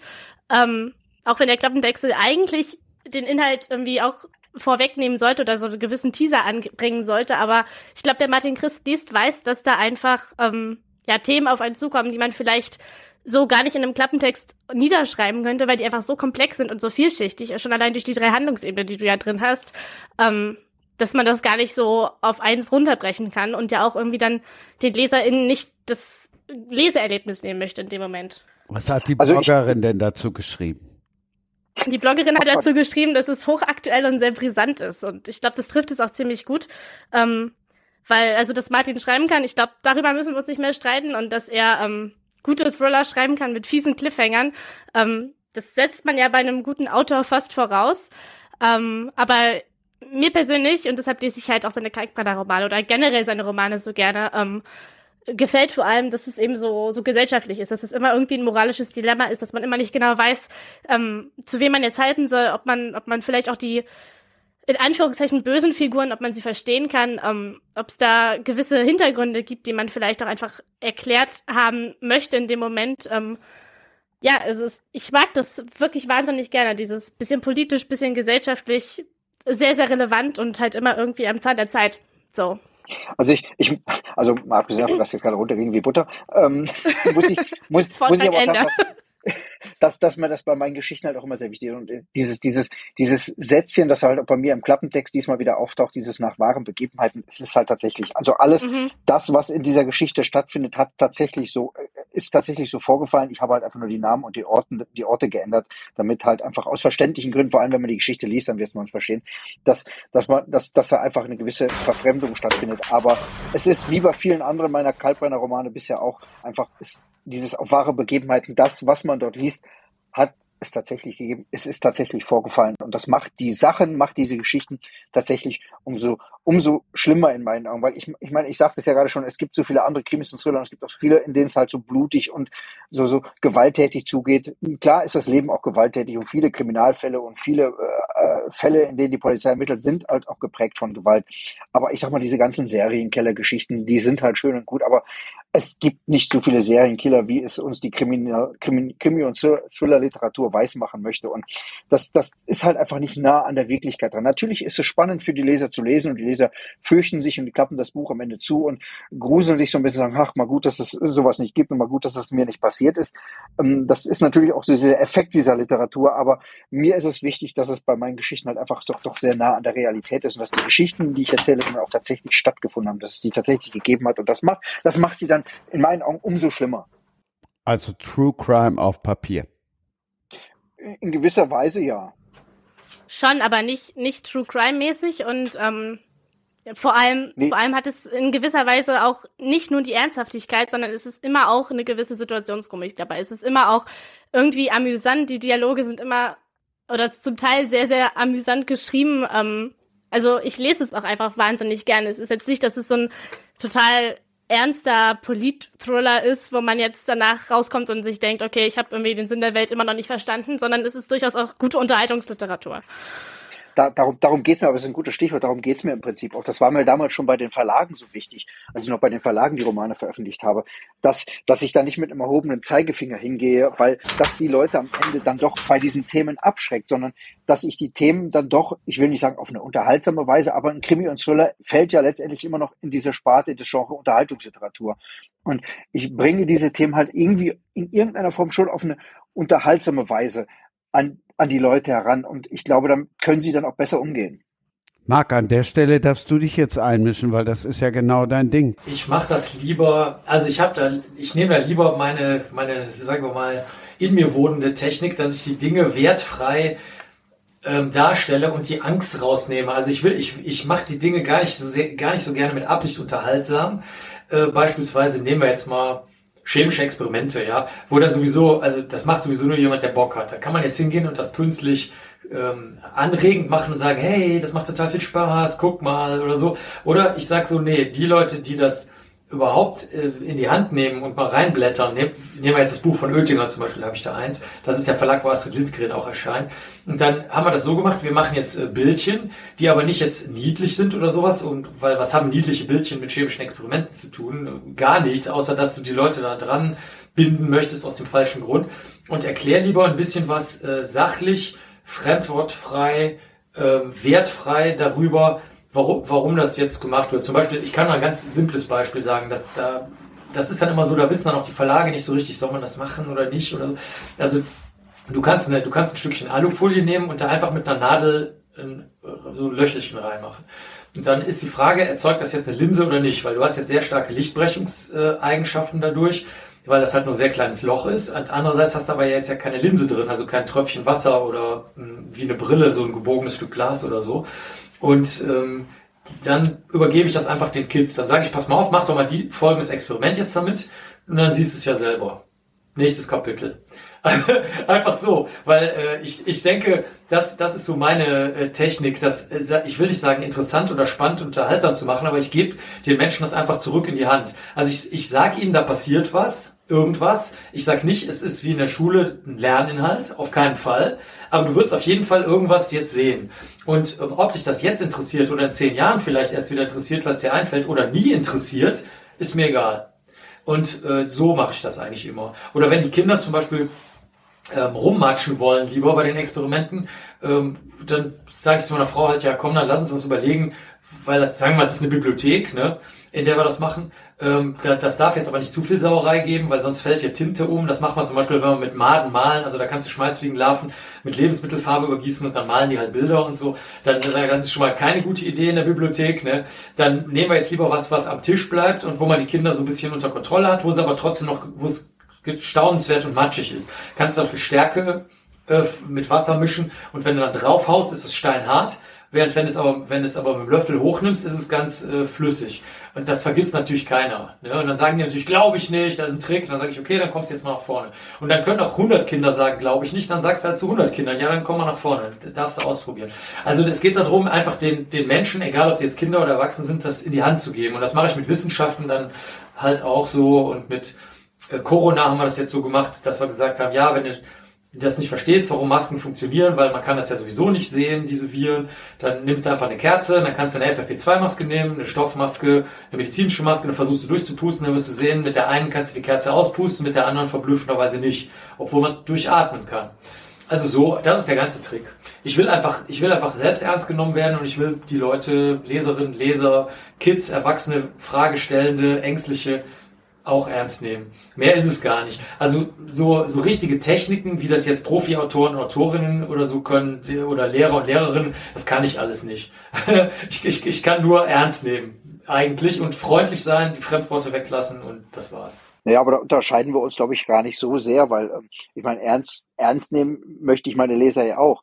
Ähm, ich glaube nur, dass ich ich da dem Leser am Ende schon noch eine gewissen, gewisse Sache schuldig bin, nämlich eine Aufklärung, eine Erklärung. Wobei ich auch da immer noch gerne ein bisschen dem Leser was zum Nachdenken äh, äh, mitgebe und den Fall noch nicht immer äh, so bis zu 100 Prozent aufkläre, aber ähm, so, also der Leser darf da schon gerne auch noch irgendwas mit, um es ja, mal klar, zu, im, im übertragenen Sinne die gehen, gehen von einem deiner Vorträge nach Hause und nehmen gewisse Dinge mit und denken nach. Und genauso ist es auch, sie klappen das Buch zu bei mir und sollen im Idealfall nochmal über das eine oder andere nachdenken. Aber ich glaube, so als Krimi- und Thriller-Autor musst du dem Leser trotzdem am Ende irgendwo so eine gewisse Aufklärung bieten, sonst sind sie unzufrieden, weil der Leser ja. braucht da einfach, der Krimi-Leser braucht einfach so eine gewisse Aufklärung. Die müssen wissen, dass der Bösewicht zumindest irgendwie ein Stück weit hinter Schloss und Riegel sitzt.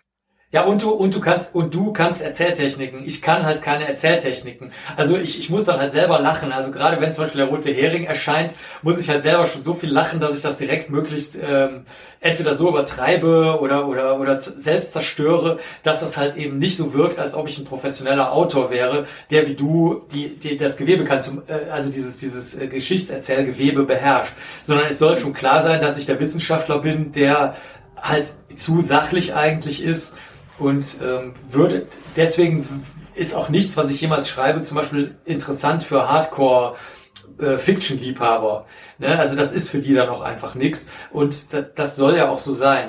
Äh, du hast recht mit der Aufklärung, das darfst du nicht, aber ich darf das zum Beispiel oft, das ist ein Luxus, den ich habe. Ich kann halt sagen, im Zweifelfall immer, guck mal, am Tatort sagt dir ja auch keiner die Auflösung. Das musst du jetzt selber machen. Das dürftest du natürlich im Krimi nicht machen. Du kannst natürlich nicht auf der letzten Seite schreiben, ja, ähm, am echten Tatort verrät euch ja auch keiner was los ist, schönes Leben noch. Ne? Dann werden die Leute wahrscheinlich sauer. Ne? Also, das ist klar. Ne?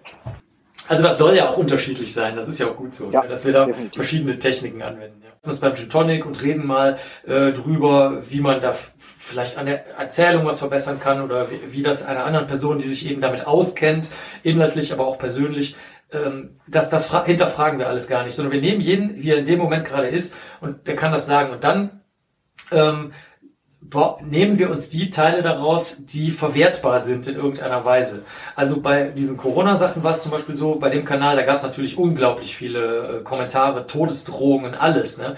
Äh, aber auch sehr viele neugierige Fragen. Ähm, da haben wir immer gesagt, okay, können wir mit dieser Frage jetzt was anfangen? Gibt es zum Beispiel eine wissenschaftliche Veröffentlichung dazu? Das heißt, das führt dann auch wieder in eine ganz andere Richtung als das, was, wo es vorher herkam. Zum Beispiel, ich habe ja so ein Büchlein gemacht, Viren für Anfänger heißt das. Das war direkt in neun auf. Das war, das, ich glaube, das hat acht Auflagen gehabt, bevor es erschienen ist.